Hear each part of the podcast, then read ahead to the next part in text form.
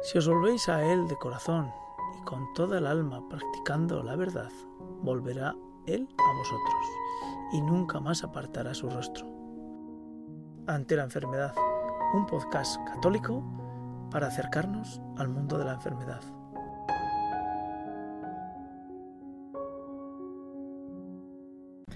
Hola, ¿qué tal Raúl? ¿Cómo estás? Pues muy bien, muy bien, encantado de estar contigo charlando un rato. Pues, pues sí, se nota porque sacas la voz potente y, vigorosa, eso, eso nos alegra. Bueno. Pues vamos a ponernos en principio delante eh, con la Virgen, vamos a rezar una Ave María para que nos ilumine y que para aquellos que nos puedan escuchar también sea ayuda, apoyo y consuelo eh, en este momento. Dios te salve María, llena eres de gracia, el Señor es contigo, bendita, tú, eres, entre todas las mujeres, y bendito es el fruto de tu vientre Jesús. Santa María, Madre de Dios, ruega por nosotros pecadores, ahora y en la hora de nuestra muerte. Amén. Gloria al Padre, al Hijo y al Espíritu Santo. Como era en el principio, ahora y siempre, por los siglos de los siglos. Amén. Bueno, Raúl, pues eh, hoy tenemos una nueva entrega de Ante la Enfermedad contigo para que nos introduzcas en la parte de lo que es la escritura eh, y la palabra de Dios eh, en cuanto a la enfermedad. Y quieres, eh, vamos a entrar en la parte más profunda, ¿no? en lo que sería el Génesis, que es una de tus primeras entregas dentro de las entregas que recomendamos leer, que está en iglesia en aragón.org. Pero antes de eso, nos gustaría que nos aclarases lo que en un capítulo anterior dejamos en pendiente, y es diferencia entre escritura y palabra de Dios. Porque yo creo que, es importante que, porque si no, cuando te vayamos escuchando a lo largo de las entregas, eh, si no nos dejas con claridad estos dos, estas dos ideas, eh, podemos perdernos y no acabar de entender tus, reflexiones. Sí, a ver, eh, yo lo que, lo que intentaba explicar el otro día es que no es lo mismo, efectivamente, escritura, o sea, los textos sagrados, que la palabra de Dios. Cuando nosotros acudimos a misa, a la Eucaristía, eh, al final de las lecturas se dice palabra de Dios y cuando se lee el Evangelio se dice palabra del Señor. Bien, efectivamente la que está contenido en la Escritura es palabra de Dios, pero Dios eh, habla además fuera de la Escritura. O sea, la palabra de Dios es más amplio propiamente que lo que son los textos sagrados. O sea, Cristo habló en su momento eh, o hay determinados textos que se consideraron que eran textos sagrados y que eran plenamente inspirados por el Espíritu Santo y por tanto eran, se consideraba que eran palabra de Dios, pero Dios antes ya había hablado, o sea, antes de que esto fuera, eh, digamos, compendiado en un texto, en los textos sagrados, Cristo había hablado. Y Cristo habló a Moisés, y Cristo habló a Abraham, y Cristo habló a Adán, y Cristo habló a Job, y Cristo habló a Jacob, y habló, en fin, a, todos los patriarcas.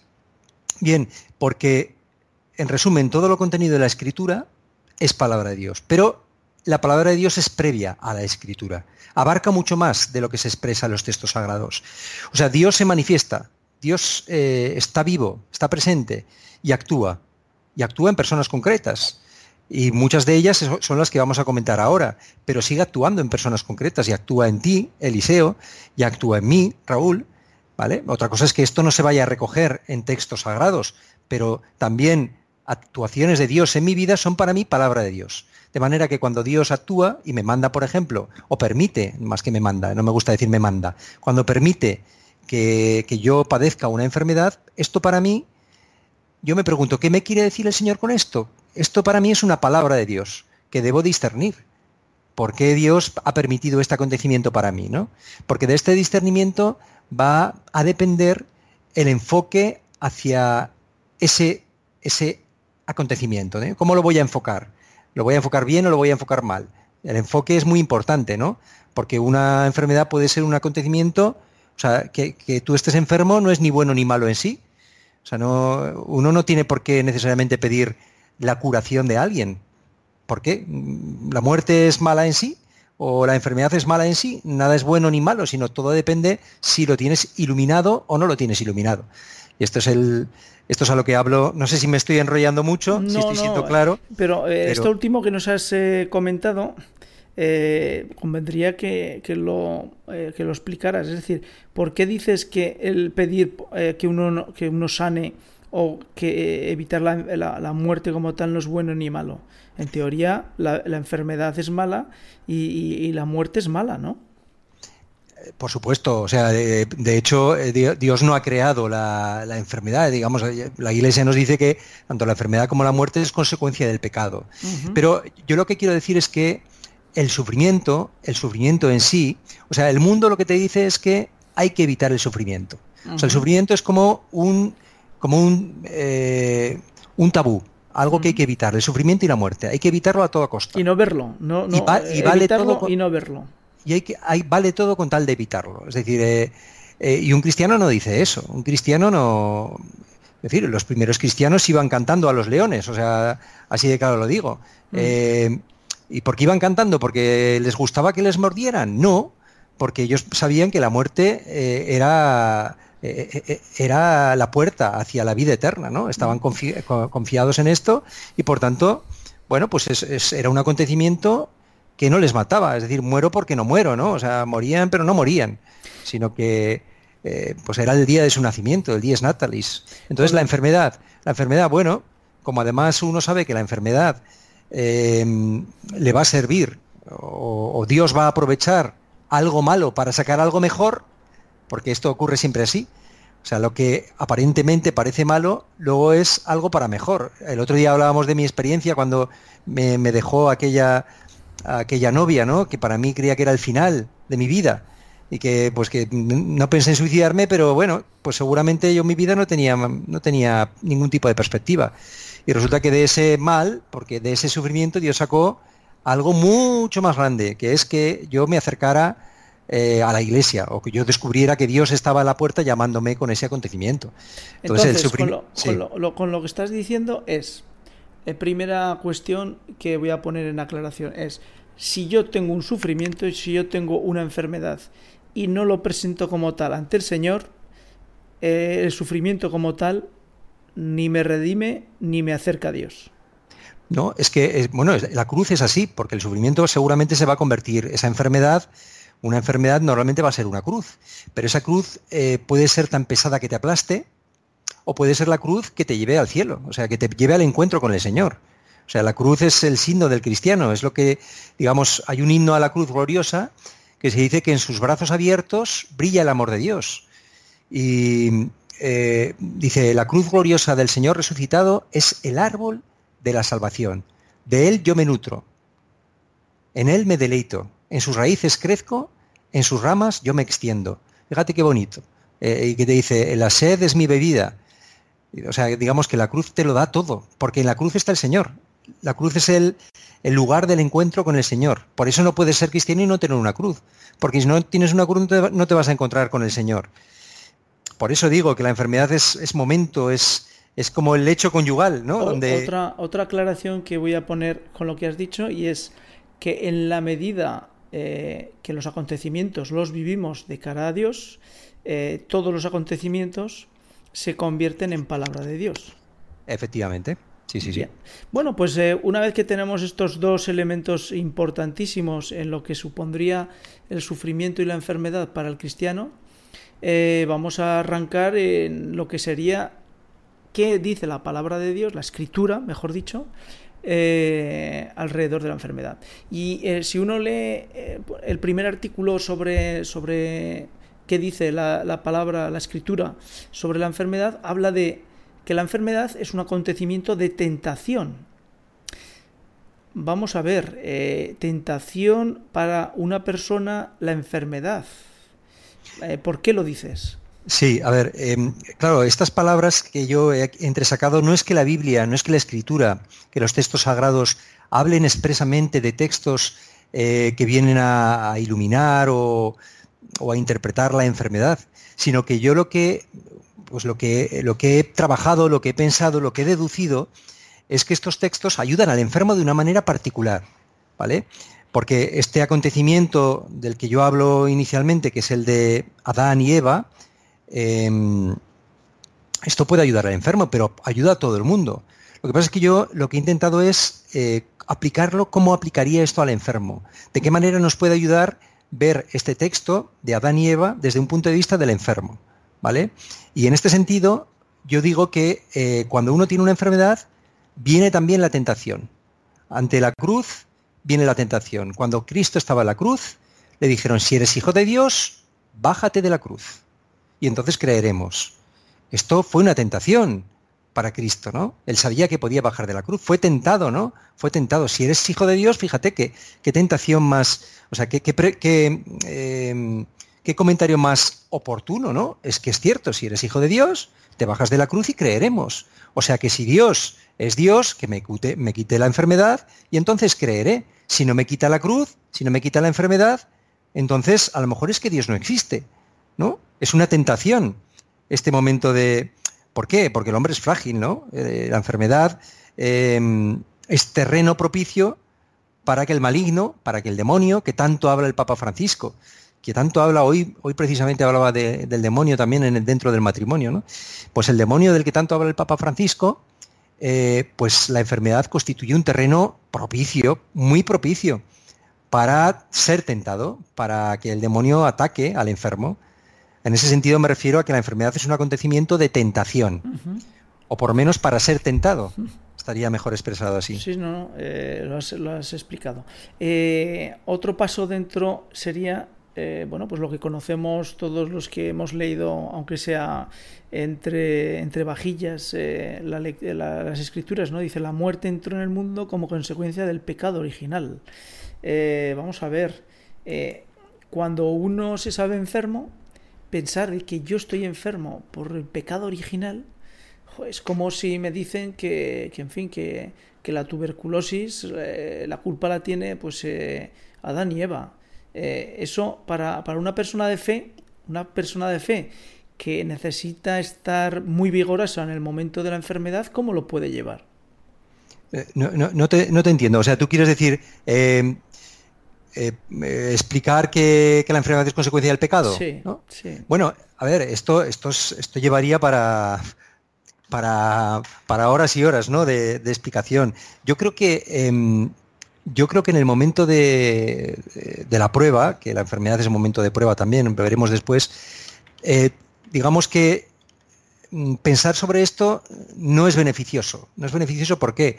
Porque aquí hay un misterio, hay un misterio que hay ciertas cuestiones a las que, al menos yo por lo menos, no puedo, no puedo alcanzar el sentido y creo que nadie lo podrá alcanzar hasta el día que muramos y todo lo veamos iluminado. Para mí lo que me ayuda es pensar que em, el relato del Génesis, este relato de, pues que dicen el, pecado entró en el mundo por, eh, porque Adán obedeció eh, a, a, la serpiente, etcétera, a mí esto me ayuda a comprender, a comprender eh, ¿por qué peco yo? ¿Por qué peco yo? No me ayuda a entender por qué entró el pecado en el mundo, porque esto es algo que yo al menos no soy capaz de explicarlo. ¿eh? Seguramente habrá textos de magisteriales que hablarán sobre esto y lo dirán mucho mejor que yo. A mí me ayuda esto a entender, o sea, ayuda, a explicar por qué peca el hombre, por qué yo peco, por qué Raúl peca. A mí leer a Adán y Eva me explica por qué peco. O sea, este relato, que no es un relato histórico, evidentemente, porque el Génesis fue el último de los libros que, fue escrito del Antiguo Testamento. Y este libro fue escrito porque si nosotros hablamos de que con Abraham empieza la historia de la salvación, el autor em, antiguo dijo, pues si con Abraham empieza la historia de la salvación, ¿de qué tenemos que ser salvados? Y entonces fue cuando se escribió el relato del Génesis. ¿De qué tenemos que ser salvados? Pues del pecado. Del pecado. Por eso tenemos que ser salvados. Y por eso empieza la historia de la salvación con Abraham. Y el Génesis nos sirve, el relato de Adán y Eva nos sirve para explicar la realidad del pecado, de, por qué el hombre peca, podríamos decir. No sé si he llegado a contestar. es que lo que tú me pedías me siento incapaz de, darte una respuesta. perfecto, perfecto. Y el siguiente avance en consideraciones sobre, sobre tus textos. Eh, vamos a ver, hoy en día eh, la sociedad marcha hacia dos caminos. Yo creo que, no voy a hacer de profeta, sino simplemente de notario de la realidad. Uno es eh, intentar que el sufrimiento desaparezca de la vida pública y que el sufrimiento se quede apartado, escondido y minimizado en el tiempo de aparición. Ese sería por una parte y el otro por, eh, otro lugar sería el buscar la vida eh, lo más longeva posible en ciertos individuos. Porque claro, evidentemente, para mantener una vida longeva hace falta eh, posibilidades económicas porque la longevidad en la vida no está al alcance de todo el mundo. Es decir, eh, si cogemos el mapa mundi, simplemente con hacer cuatro pinchazos en distintas partes geográficas del, del globo terráqueo, vemos que si uno nace en España o si uno nace en Zimbabue o si uno nace en Perú, pues tiene unas posibilidades de longevidad muy diferentes y esos están fundamentados eh, claramente por una capacidad económica que puede estar alrededor del individuo. Entonces, eh, si el sufrimiento es algo que omitimos y si además eh, la longevidad es algo que deseamos y, deseamos alcanzar, la realidad del enfermo, que es una persona que se encuentra en el sufrimiento y que de momento no puede caminar hacia la longevidad, ese enfermo, esa enfermedad, desde el punto de vista de, la fe, eh, si no es eh, palabra de Dios, como tú decías, no es encuentro con Jesús, eh, es más bien nada, ¿no? No, no es, un motivo para quitarse la vida. Es decir, así de claro, igual soy un poco, un poco bestia, ¿no? Un poco exagerado, pero creo que no. Porque el, fíjate que esto del sufrimiento, de no aceptar el sufrimiento, es algo bastante nuevo, me refiero. Eh, cuando pienso en mis abuelos o hace, no sé, hace 50, 60, 70 años, eh, las familias estaban acostumbradas, por ejemplo, a que siempre estuvieran en su casa un enfermo, un abuelo, un anciano. Mm, Era algo común, incluso a un tío, a un tío que se había quedado viudo, que no estaba tal, pues estaba en la familia y demás. Digamos que eh, es más, en todas las familias solía haber muerto algún hijo de pequeño. Eh, yo estoy, eh, vamos, conozco mucha gente que, pues mi suegra, dos de sus hermanos murieron de tuberculosis, pues con 6, 7 años. Estaban familiarizados con el sufrimiento y con la muerte, de manera que era algo natural. No se pensaba en, es decir, si te llegaba una enfermedad o te llegaba la muerte, se sufría como ahora sufrimos, pero no era algo insoportable, intolerable. Ahora, cuando acontece este sufrimiento, el, gran gol del demonio, que es lo que se explica de manera magistral en un libro que se llama El Señor del Mundo, que recomiendo a todos los oyentes que lo lean, por favor, porque es un libro, bueno, luego hablaremos si queréis de esto. Cuando, se cuando aparece el sufrimiento y la muerte, la gran victoria del demonio es que dice, si tú estás enfermo, mejor que te quites la vida porque, porque tu vida ya no tiene sentido. Tú me lo preguntabas, dice, entonces, ¿qué sentido tiene un enfermo? Ninguno. Por tanto, hay que quitarse la vida. Y por eso ahora, eh, pues el suicidio de, o sea, el suicidio es la principal causa de mortandad de los jóvenes. Porque claro, llega el sufrimiento y no, no, no, tiene sentido y entras en el sinsentido, en el absurdo. Y el absurdo el hombre no lo puede soportar. Entonces, ante el absurdo no cabe sino la destrucción, que es la gran victoria del demonio. El demonio lo que quiere es que te quites la vida. Esa es la gran victoria que, acabes quitándote la vida. Eh, aquí eh, es necesario introducir un, planteamiento, porque lo puedo evitar, pero, pero no, no debo evitarlo. Y es, en la medida que no hay eh, fe en la persona que sufre la enfermedad, está viviendo una condenación desde el punto de vista humano. Sí, sí, porque de hecho, es, eh, desde el punto de vista humano, o sea, un enfermo, fíjate, los planteamientos que se hacen eh, por la sociedad es que es un gasto, eh, que encima no tiene sentido que sufra, para la familia es un trastorno y el enfermo lo sabe, porque dice, no soy más que una carga, el enfermo, el anciano, lo contempla siempre como una carga.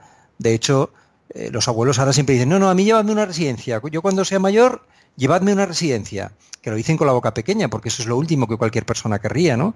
querría estar con los hijos y demás. Pero efectivamente el enfermo se siente como, eh, como un... Eh, en tiempos de Jesucristo, ¿cómo se llamaban? Un leproso, un leproso. El enfermo se siente como un leproso que debe vivir lejos de la ciudad, porque encima el enfermo recuerda a los demás a lo, a lo que estamos llamados. O sea, una persona con cáncer a la gente le puede dar, hay mucha gente que dice, yo no voy al hospital. O sea, yo no, eh, tengo este amigo en el hospital, pero es que los hospitales no los puedo soportar. Entonces deciden no ir, porque un, enfermo denuncia al resto a lo que estamos llamados. Y como lo que estamos llamados no lo entendemos, no lo encontramos sentido, preferimos obviarlo. Preferimos que se vayan fuera de la ciudad, como los leprosos.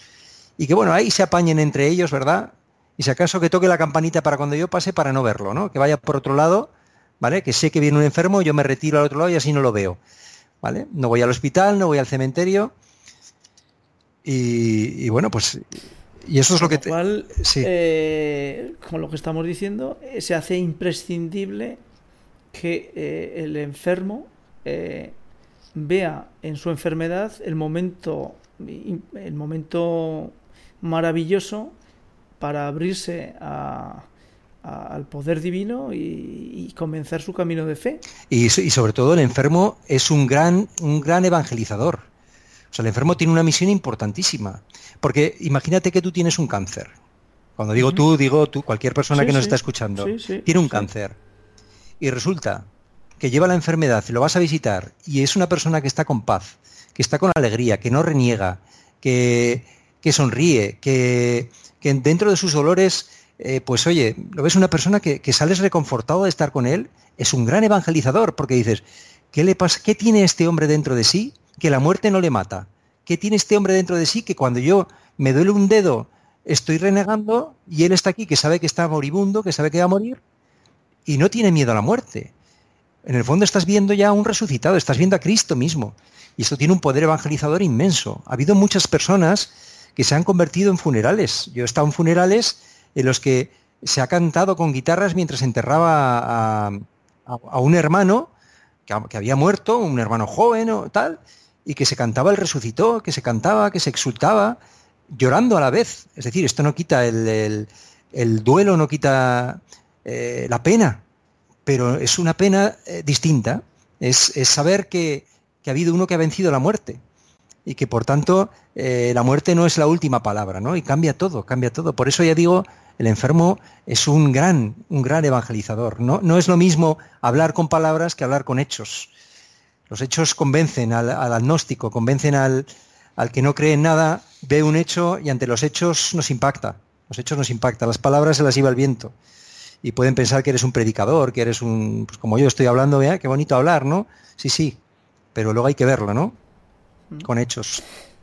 la fe, pues, debe ser probada. La fe debe ser probada. vamos a ir cerrando este, este episodio sobre el primer encuentro con, la escritura, eh, con la palabra hecha vida y palabra de Dios en nuestra vida. El hecho de que eh, la enfermedad es un momento importantísimo del creyente para abrirse eh, y crecer en, fe y evangelizar, como tú nos recordabas.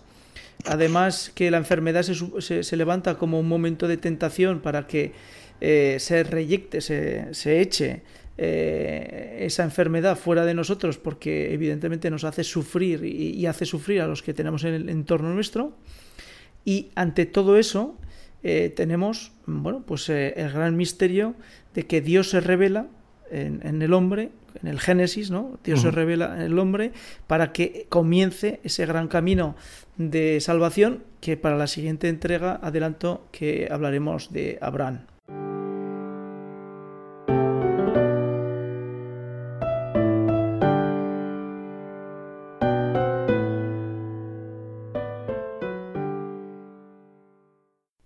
Les dejamos con un discurso de Juan Pablo II, San Juan Pablo II, en Zaragoza en 1982, a los enfermos.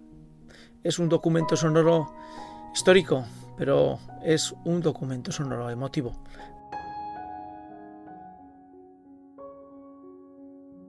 Queridos enfermos, en el marco de mi visita al Pilar de Zaragoza para el acto mariano nacional, tiene lugar este encuentro del Papa con los enfermos.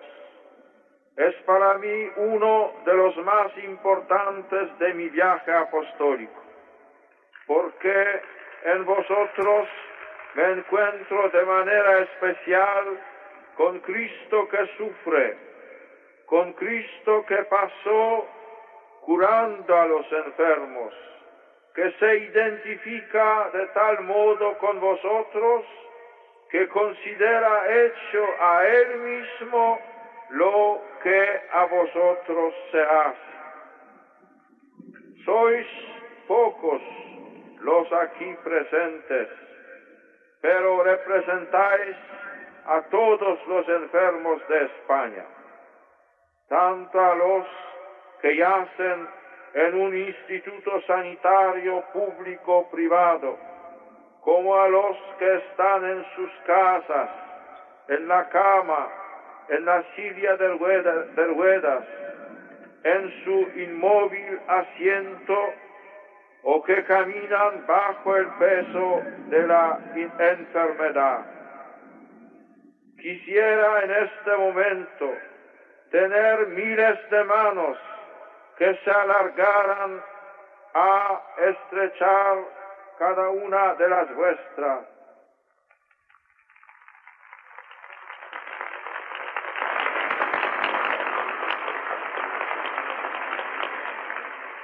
Vosotros que vivís bajo la prueba, que os enfrentáis con el problema de la limitación, del dolor y de la soledad interior, frente a Él. No dejéis de dar un sentido a esa situación. En la cruz de Cristo, en la unión redentora con Él, en el aparente fracaso del hombre justo que sufre y que con su sacrificio salva a la humanidad en el valor de eternidad de ese sufrimiento está la respuesta. Mirad hacia Él, hacia la iglesia y el mundo y elevad vuestro dolor, completando con Él hoy el misterio salvador de su cruz.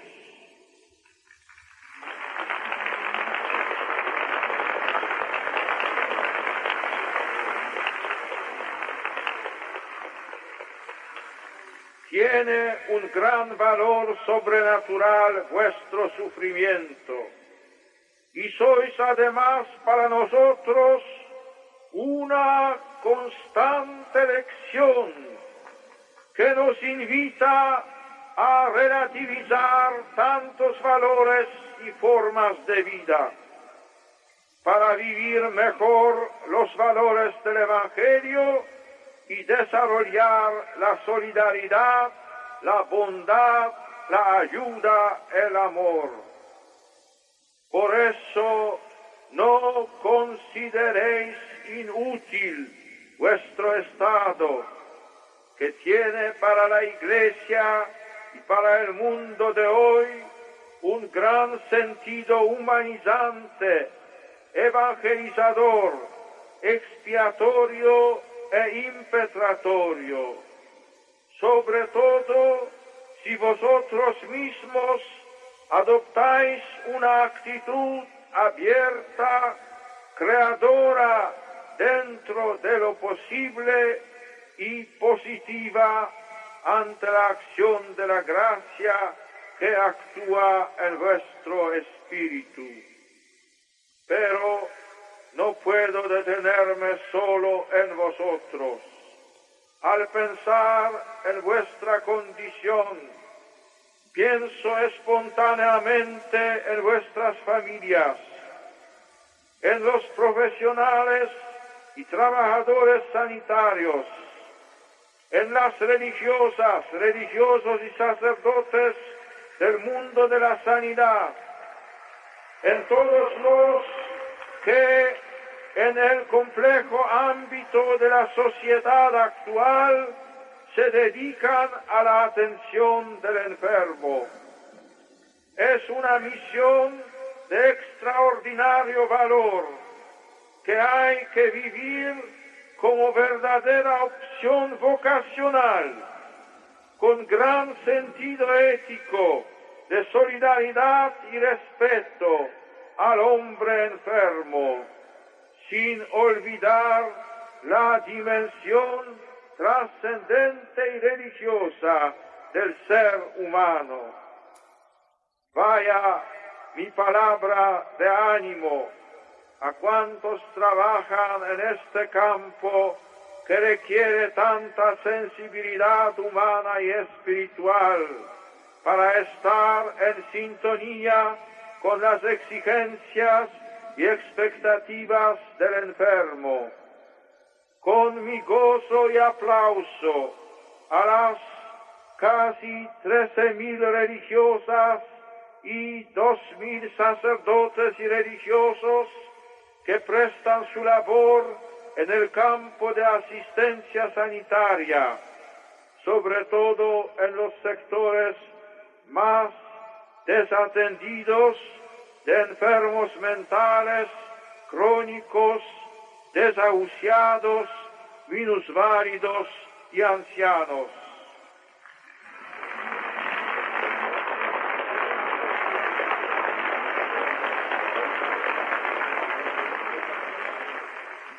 Para dar una eficacia mayor a la pastoral entre los enfermos, es necesario que toda la comunidad cristiana se sienta llamada a colaborar en esa tarea.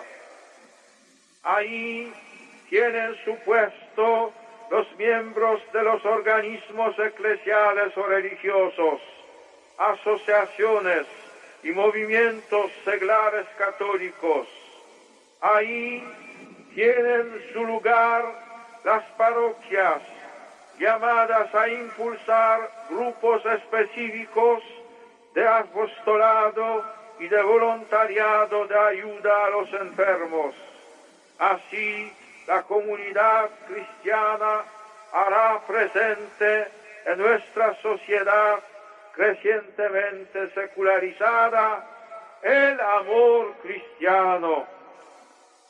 A la Virgen Santísima del Pilar, encomiendo las intenciones y necesidades de cada enfermo, hombre o mujer, niño adulto, de España, así como las de cuantos se dedican al cuidado de los enfermos y a la asistencia sanitaria.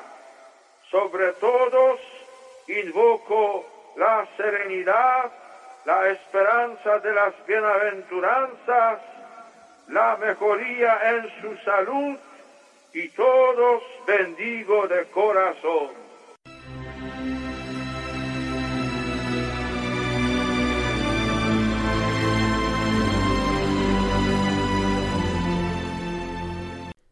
Os volvéis a Él de corazón y con toda el alma practicando la verdad, volverá Él a vosotros y nunca más apartará su rostro. Considerad, pues, lo que ha hecho por vosotros y a pleno pulmón dadle gracias. Bendecid al Señor de la justicia, ensalzad al Rey de los siglos. Y anunciaré su poder y su grandeza ante la enfermedad, un podcast católico para acercarnos al mundo de la enfermedad.